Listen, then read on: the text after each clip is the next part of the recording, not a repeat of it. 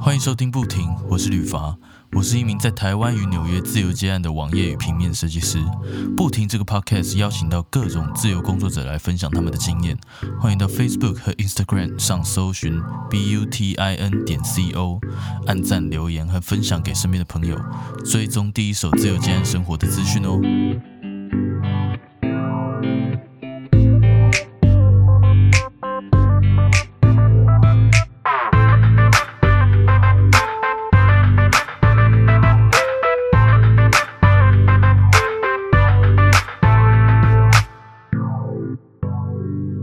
小花，可以麻烦你简单自我介绍一下吗？Hello，李发观众朋友，大家好，我是小花姐姐。我本身呢是活动主持人，然后有布洛克身份。那有些人也会用像网红啊、网美来称呼我，也是可以啦。那本身呢就是活跃于各大社群平台，像是就是 YouTube 啊、抖音啊、部落格啊、FBIG，就是都有多重经营的身份这样子。然后就是个性蛮活泼，什么玩笑都可以开，几乎啦。好，嗯嗯，好。那那想想请问一下，就是当初怎么会呃如何走上这个主持人这一职的呢？哦，一开始就是就是一个穷学生，就大学的时候就其实我本身就很爱讲话，在学生时代的时候就是那种就是辩论啊、演讲、朗读，就是莫名其妙就会被派去参加，写作也有，然后美术、海报、绘画都有，那就是。觉得哎，参加这些就没有人要去，然后就也去了 啊。我就是那种参加了，然后也 OK 的人，然后就也莫名其妙得奖，然后之后就发现这个技能竟然好像还可以赚钱，所以就学生时代的时候，就是大学就是开始兼差，然后兼一兼，你兼出兴趣，就发现哎，好像讲话还蛮好赚。那个时候我第一次最印象 就因为我念嘉义大学，然后我那个时候路过就是。嘉义那种山西的门口，后来看到一个辣妹，然后拿着麦克风在介绍产品，然后我只听了五分钟，我就想好像还蛮简单，就搞背背就上去介绍。我觉得我好像讲的比他好，然后之后我就开始就是有那个心想要当主持人，我就开始去投那种就是活动主持的那种就是管道，然后我也还没什么经验，所以我就会在网络上去找人家怎么去讲主持的影片，然后就是。就是会不断揣摩，就算你还没有实际状况，就是想象自己很厉害，反正就是觉得自己拿到应该就可以吧。然后厂商给我搞之后，嗯，然后我就也是很理所当然的背完，然后就去了。然后第一场接的活动是嘉音代收募的儿童活动，就是然后在站在台上跟小朋友在那边拉嘞，小朋友们大家好这样子。所以我一开始还好，就是第一场是那样的活动，算还不错啦。所以就是练练胆。然后来胆子就越来越大，就大概是这样的一个过程，就是一个兴趣使然到赚钱这样。是是是，好，那那我想问哦，就是说，那你刚开始像这种工作，是一开始就是 case by case 吗？还是你对，一开始就 case by case，就是呃，网络上你看到就是不管是社团或者是赖群，就是真人。然后那个时候学生就是哎，就是且战且走啊，看到就哎去试试看啊，去踹啊，然后就。哎，好玩啊！然后有赚到钱，然后有存到钱，然后又有成就感，然后就你就会想要越挑战越多这样子。哦，那很酷。那那想想请问，就是说，呃，这个情况之前你有在做这个呃？正职的那种工作吗？哦，说到这个了，就是我原本是学生时代就开始主持，然后，那后来曾经就一度觉得说，哎，一直在主持下去，虽然钱好像很多，可是我觉得好像没有什么其他的就是正规公司的那种历练，所以我在毕业后一开始就有应征电视台的工作。那我其实有当过记者，然后前前后后是三年半，然后在。一般的那个财经电视台也有当过节目编辑，就是幕后工作人员。那理由是因为我那时候应征记者，但是主管说，因为我的我那时候戴牙套，他跟我说，我觉得你发音可能会不标准，要不要先从 就是幕后人员开始做啊？那时候我就 OK 啊，反正我就。就是反正对我就还蛮愿意学，然后假日一样继续主持，然后平日因为我在财经台，所以一到五的时间是可以正常就是工作，然后家人再去 继续兼差，所以主持算都没有什么间断这样。然后就后来才转地方，然后刚好当记者那三年半，刚好那个时候是地方台，所以也一到五的时间一样可以继续我的原本的正职，然后继续假日继续的兼差这样。对，然后其实比这一行主持这行比较。可观的是，有时候假日兼差，如果你四个礼拜都兼满，比正职薪水还要高。对，嗯，嗯哇，你说光是兼差就对，其实媒体业行行情其实真的在台湾真的是不太好，就是你要不断的跳槽，就是你大学新鲜人刚毕业，这可以讲吗？正职薪水可以啊大概就是两万五，那你靠劳健保两万三。对大家都那应该都有共对，那你一般主持行情就是就是便宜的场次，你说三五千，然后或五六千或七八千，反正就是到万以上，那个随着资历经历开始增长嘛，所以所以你这样兼下来，你当然会他的那个数目绝对是比较可观的，对啊，所以就是,、啊就是有时候假日还比平日还高，对啊，大概就这样的一个。对啊对，所以我那个时候有上过政治班，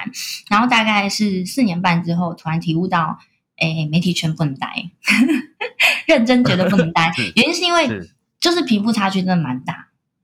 嗯就是你的主播同事，他可能是家里在住信义区，然后嗯、呃他来这边只是要有曝光的机会，所以他对他来讲，可能这样的薪水够他用。但我们很多像我是高雄人，我从中南部上来台北工作，那我就会觉得说，对于我往后的生涯规划，我觉得这样的薪水很不够用。而且当时我们很多同事其实很单纯，他们不像我在进电视台之前就有很多的工作经验，就是这种三教九流啊，或者什么都遇过。他们就比较单纯，就是一份工作就做到底，然后好好的乖乖的存钱，然后节省物欲这样。然后我那时候就觉得，嗯，如果再继续这样待下去，我觉得我会看不到我自己人生的未来想要的规划，所以我后来就嗯毅然决然就觉得啊，四年半的正职的工作差不多了，我就想出来接案这样。那好，那我觉得这样还不错。但出来接之后，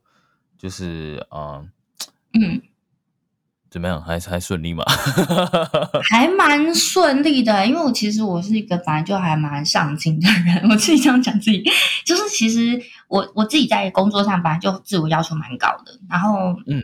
我自己会觉得说，就是我想赚多一点钱，所以我就出出来接案。原本我在假日的薪水就已经比平日高，何况是跳出来之后，大家知道我出来工作，然后即使到现在，我们很多电视台同事他已经假设去凯基证券的啊，或去其他电视台，他们也会把我当来宾，或者是叫我要不要帮他们写邀稿这样。然后我也是 OK 啊，写新闻稿、写访谈、写政治人物的幕僚那种文，我也可以写，所以算哦对弹性很大。然后，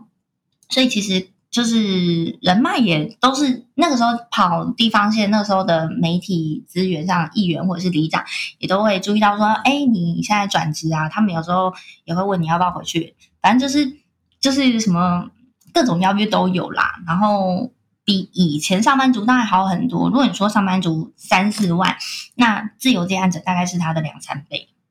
对，就是嗯比比上班族还要好的状况，但就变成说工作时间就比较辛苦，就是呃几乎二十四小时都在工作，然后休息时间没有什么界限，就是你累了眯一下，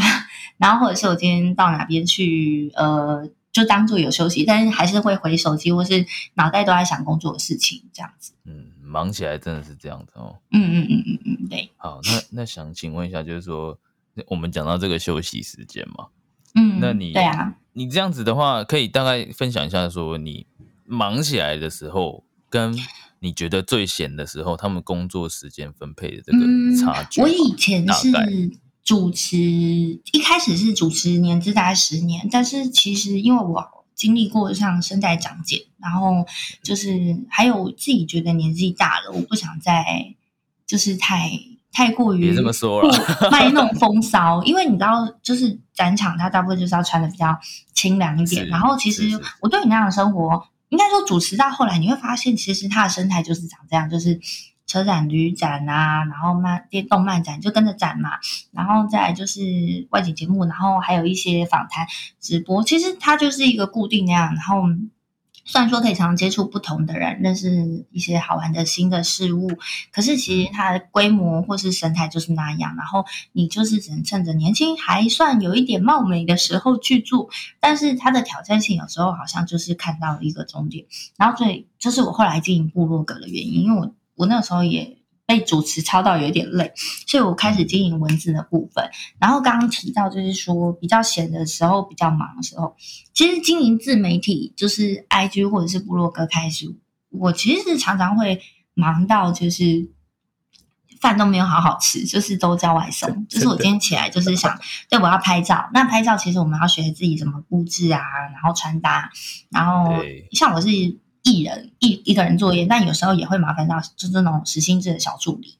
对，然后所以大部分时间就是也是自己架摄摄影相机啊，然后拍照啊，然后调角度啊，妆摆自己弄啊，然后后后置修腿自己来，然后之后再写文。那一篇文章从零到有，大概。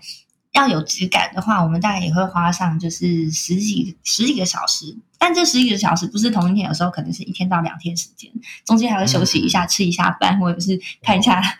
看一下影片啊，晃一晃啊，然后再回去，哎，我有动力继续往下写。这样。当然也有一气呵成的时候，像是快截稿的时候，然后 我们这一行很难说，很很难说，就是去抓真的那个想要休息的时间，因为有时候你看到不错案子，你就会想接。那不管是公关寄信来，或者是呃，就是你确认有接到这个案子的时间，它可能都是比较突然的。就是不管你，因为你打开你的信箱，你不知道什么时候会收到一个邀约。那这个邀约如果配还不错，或者是它内容还不错，你就想合作，那有可能一瞬间来很多案子，或者是有时候一阵子都没有案子，然后你要自己去开发案子，然后开发的时候你也不确定它什么时候会下来，那你只能大量开发。那等大量开发。又完的时候，你会 就是很忙这样子。那说到很闲，我自己疫情期间是真的觉得有一点落寞啦。因为，但是我还是忙啦，就是还是会忙。因为我这种人闲不下来，我就会去找事做。就是嗯，疫情期间的那个闲的程度是，就是像很多旅游案啊、酒吧案啊，或是一些嗯，就是餐厅的采访，通通都取消，然后就变成说，哦，我们自己要。就是自立自强，然后就是有小案子的时候，就会开始想说，那除了业配以外，时间能不能让经营一些比较让社群媒体看起来更丰富的，就是主题，像我们会去拍一些，呃，有些我看有些网红同业会拍什么在顶楼的生活，或者是一些就防疫的生活，然后我自己是那时候就狂拍大量的抖音影片，因为我觉得。反正主要娱乐大家，那我们就跳点舞好了。对对，闲下来时时间大概是这样，但是也没有到很闲，也会觉得说这个时间可以去学其他技能，去沉淀自己，精进自己。对对对，因为像感觉主持就是呃这一行就是要亲自出马嘛，然后就是靠活动为生。但我后来是比较以布洛克为主诶，主持的话就比较偏少。我说哦，那我刚刚一直好奇，就是说你的布布洛格是。都是写一些哪哪一些类型的文章？哦，我部落格部分的话是，就是我其实什么都写，因为以前当过记者，就是变成说我不会去受限我能写的范围。像我们同业人美食就写美食，然后可能三 C 就是三 C，但我的话是，我觉得我学习能力还蛮强，就是我今天只要接触到，我跟业主访谈完，我就可以把这个东西，我就会变成他们家业务，把这个东西变成我自己的东西，然后我写出。能够站在业者的立场去设想的东西，然后消费者也看得懂，所以就是我几乎什么稿都能接，然后算是我一个比较变态的强项，但其实也把自己搞得压力很大，因为不擅长的领域就会花更久的时间才能写出来。然后我是几乎任何品相都能写，只是我自己也有不喜欢写的东西，就是就是一些太复杂的，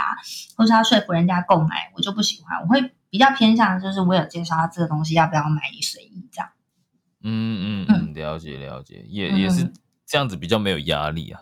嗯，还蛮大，我给自己压力还蛮大，因为我会希望自己要写出一个高度来，就是其实我不是这一行的，但是我能写到让人家觉得这个人有做过功课，而且因为还有就是我是网红兼部落客，所以多少很少很少有人是双期。要么就好好经营 IG，要么就好好经营部落格。那双期的话，就就会变成就两个都很强，就要花很多时间。然后像如果像我们网红写部落格，那我们一定会露脸，一定会拍照，那就会变成有一些不露脸、不爱不爱拍照的部落客流量高，他们就会看不起网红。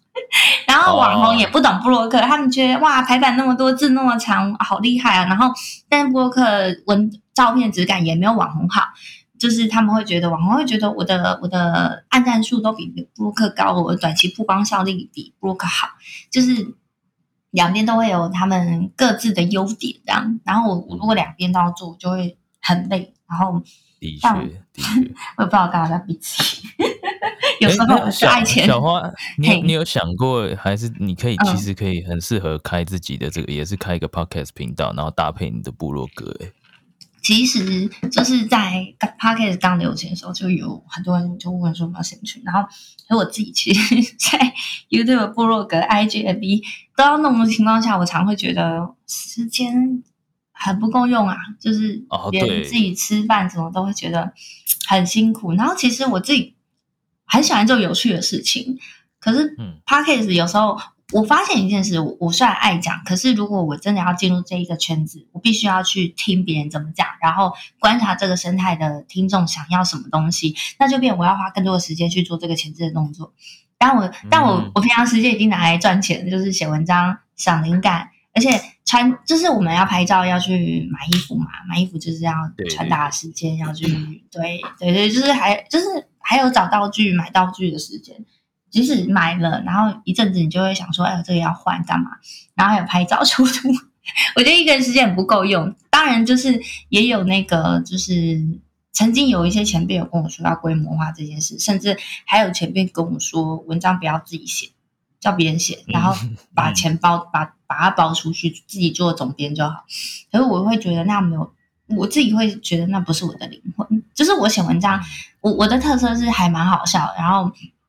还有我还蛮用心，就是还有会制造很多梗在文章里面。那所以我一开始在写文章，就是还蛮受网友青睐，就是他们觉得啊，这个人真的好没尺度，还蛮北蓝的，就是哎。长得好像还不错，然后哎，又有点北蓝，就是人家会记住我。然后那时候我会觉得写文章很好玩啊，影片我也会剪，但是我影片我自己是要花非常多的时间，就是我口条是 OK，然后剪影片也 OK，可是我剪影片真的花太久时间。然后但是以我现在 YouTube 的频道的那个流量要爆高也不能，所以变成就是剪做影片的 CP 值对我来讲很低，除非业主那个预算，我就好吧，那就做一个给你，不然我们还是以部落文章为主这样子。对啊，因为做影片，我刚刚会想到说，为什么就是问你说，为有没有想过要做 podcast？是因为做 podcast 的效率快很多，而且你本身就是口条很好，做主持的，所以这一个东西对你来说，一定就是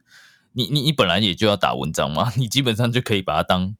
就是虽然就是你应该看着文章，你就。知道你哪一段要讲什么，然后大概讲多久，因为他也没有限制你说要讲多久，你知道吗？就是可能把它内嵌到你的部落格里面，就放一个链接在里面，然后大家可以用听的，然后边看你的照片。我我我刚刚自己是这样私自这样乱想，因为 YouTube 的话 好像还不错，的确就是你要 你要花很多时间，对对，而且器材什么的，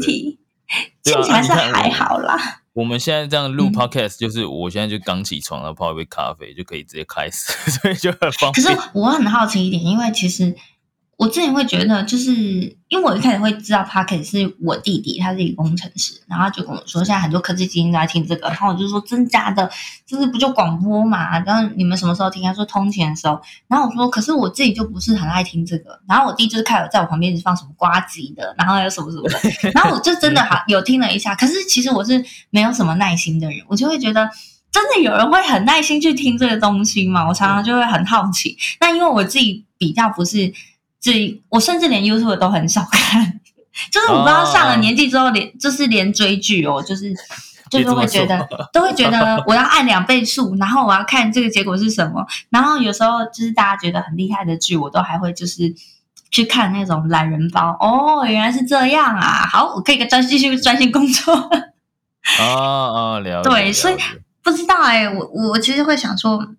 这一块是能做，只是会觉得哎，万事齐头难。哎，对，你要累积，你要累积，你从到底都要累积。嗯，我自己的体验就是，我仔细想想，就是如果我听一个 podcast，我会想要听那个主持人，或者是那个主持人跟来宾带来的所有的不一样的经验，然后可以点醒我哪一些地方。podcast 它超有内涵呢，你不觉得吗？像我们没什么内涵了，没差。你有好不好？你那里客气。没有，我都是让来宾来分享，因为因为对我来说，既然这个。呃，这个形态的工作，就是你每一行每就是每一个产业，它其实都不太一样，然后再加上每一个人的个性都不一样，他们做做事的方式也不一样，嗯，对不对？像像可能小花，你就是比较活泼，比较外向，嗯，我我应该没说错吧？是，我是活泼外向，没错，是是是是。然后你你很你很敢展现自己，所以大家可能就是你在外面 social 或者是交谈交朋友的时候，他们就会很比较容易愿意，就是说，哎，这个人很好相处呢。他愿意就是说，哎，不过对这点我突然有一点打岔，就是我我有时候觉得是啊，是好像好像就是很敢展现自己，可是我倒有一个场是不太敢展现自己。什么场子？不知道你们你不知道你在台湾有没有看过那种就是。那种讲台语的，然后那种比较偏流水席，然后很怂的那种场，或者是比较偏那种海产拍卖直播的，就那种场，他们都会，他们那个老板都还会刁我说，就是我劝你怎么都放不开，你要这样子啊，来要给你杯杯踩不安呢？然后他们就会，他们就会说，我觉得你这样放不开，你这样不行，然后我就会被刁。好了，然后他们就说。有话就不接，哎，可是那个那个以接案者的立场来看，他们薪水超高。哦，是，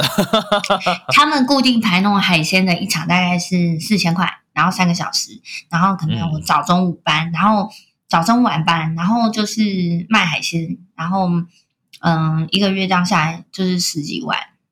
嗯，而且他对你的美色也没有到特别要求，专业知识也还好，可是。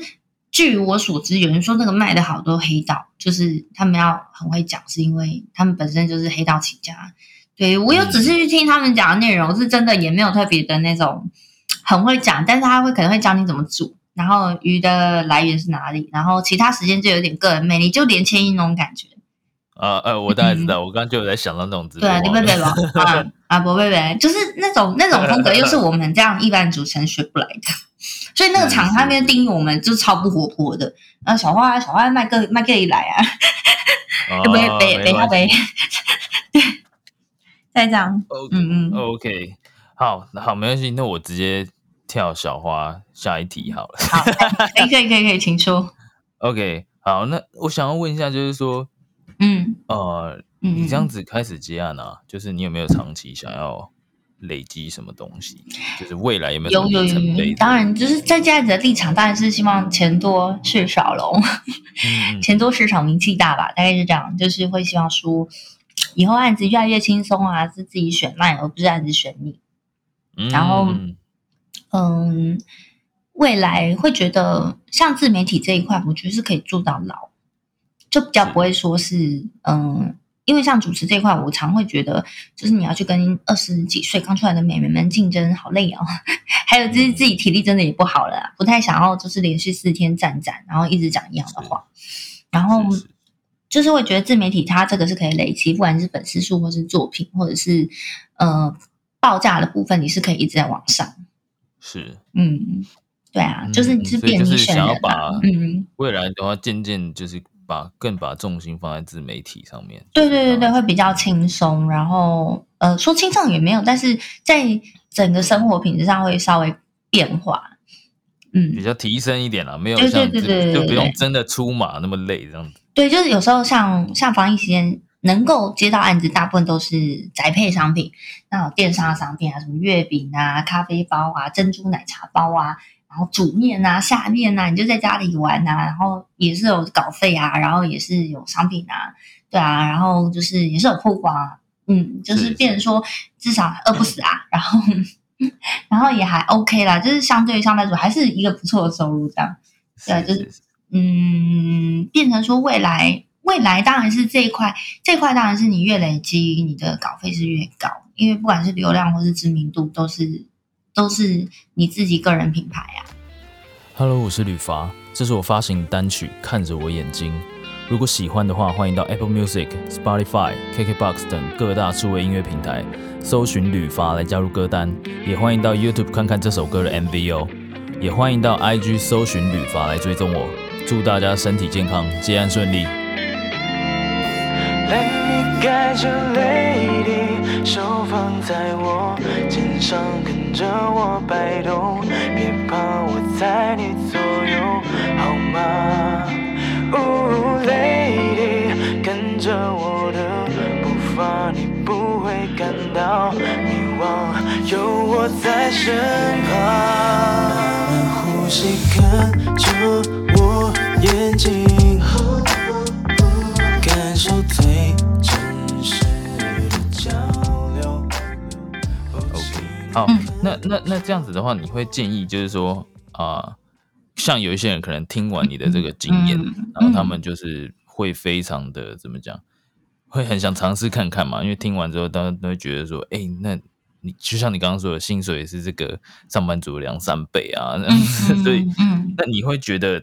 呃，在他们还没还没真的踏进来之前，可以做一些什么准备，然后有什么考你说量？完全零经验的人想要踏入自媒体还是布洛克，还呃自媒体这一块还是主持人？都都有好了，就是真正的就是辞去上班族，真的有变成自由业这样。哦，就是我自己的话，因为我是从学生开始，然后其实我认为很多想要踏入自由业这一块的，我觉得本身在专业技能上就要先达到一个程度。然后我一开始会选择先上正职班，是因为我觉得我想要有大公司的经验，我不想要呃一开始就这样，就是。呃，就是用兼，就是以一个自由接案者的身份，我会觉得我没有参与到人世间的快乐。不过我觉得四年半这样整个下来的时间有点太久，可以再短一点点。然后你有存到一笔钱，你可以去够你生活，就是你不用去烦恼说我今天没有案子该怎么办。然后你的专业技能也够养活你。其实我算有点无痛吧，就是我本身就 是。对啊，就是本来主持就已经很满，甚至我我常常是就是我没有办法去那个展，我都会丢给我身边的一些学妹，就跟他们说：“哎，这个展你去，我只接两天，另外两天给你。”我就是会直接拨出去给人家。然后或者是学妹她要 cover，他们就会跟我说：“哎，就是你可以来帮我接其中一天吗？”我没办法，就是我我会配合到，就是我已经其实我本来假日案就够养我了，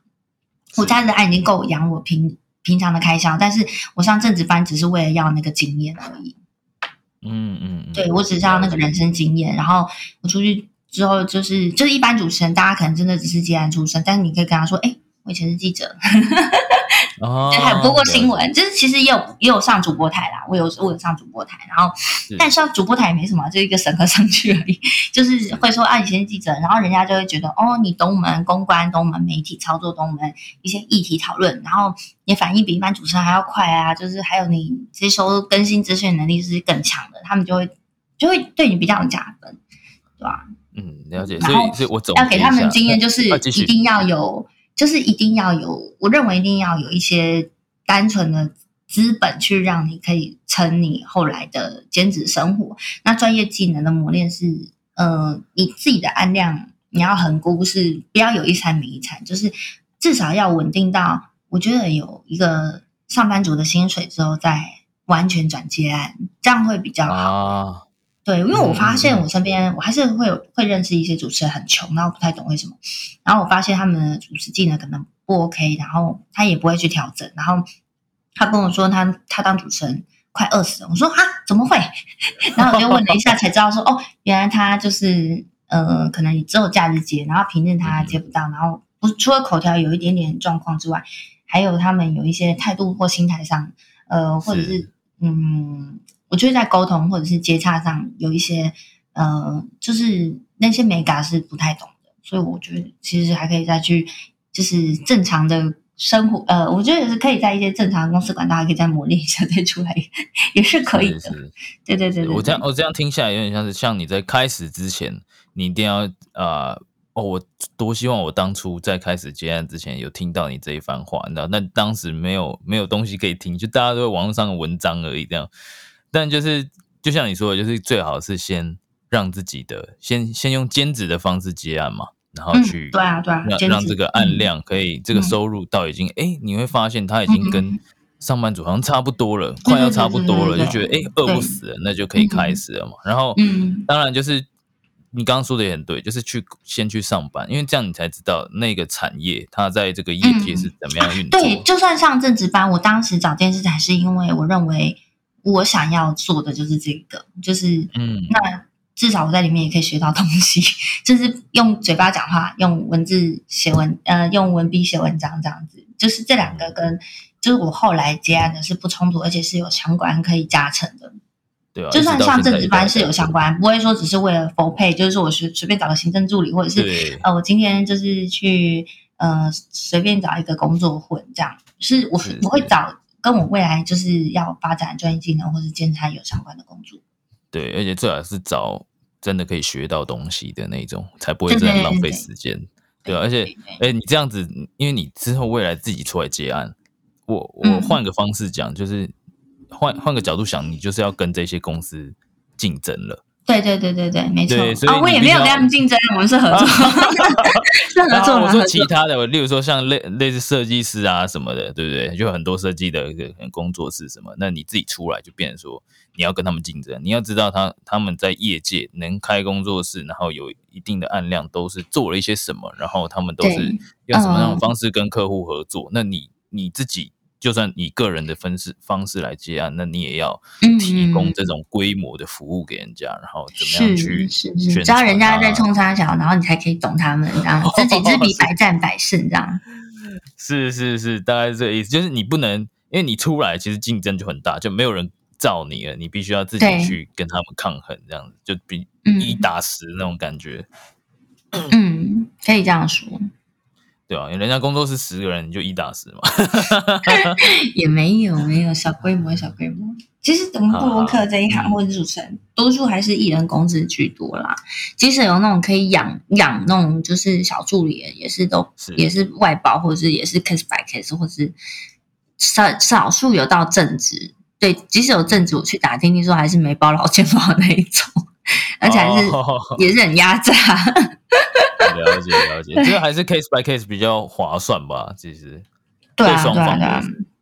是是是这样没错。好，那那小花这边想问你，就是说，那除了这个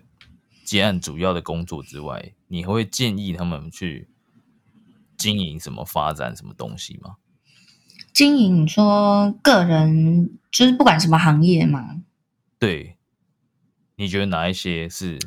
像很多人会做官网啊，然后我觉得像社群媒体 FB 跟 IG 就是比较必要，就是让人家找到你，即使没有官网也没关系，但是就会变成说，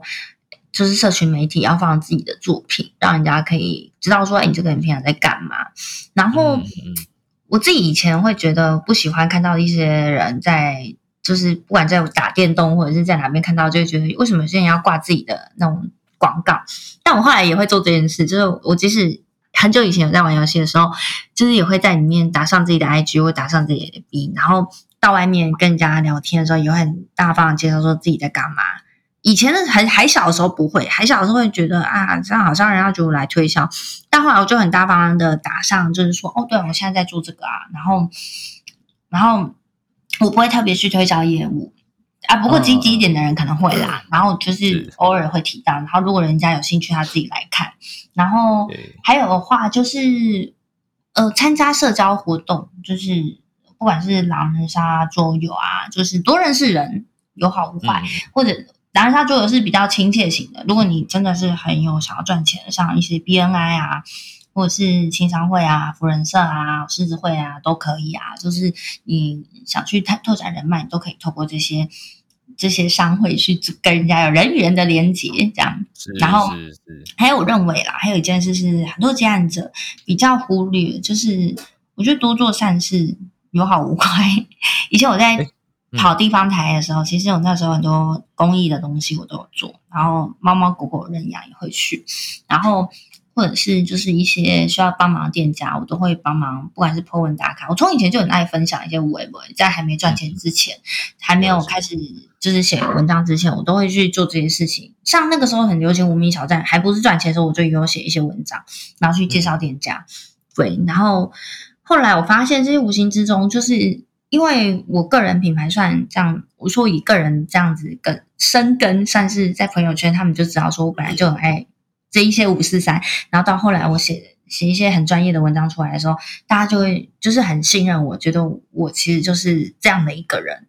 嗯，然后我自己还有就是帮同业做对接或不同行业做对接，我我这件事情在没有加入任何商会的时候，我就会做，就是我今天知道女排年你的专业是设计，然后我就会跟其他认识的朋友如果有提到他们需要设计，我可能就会说。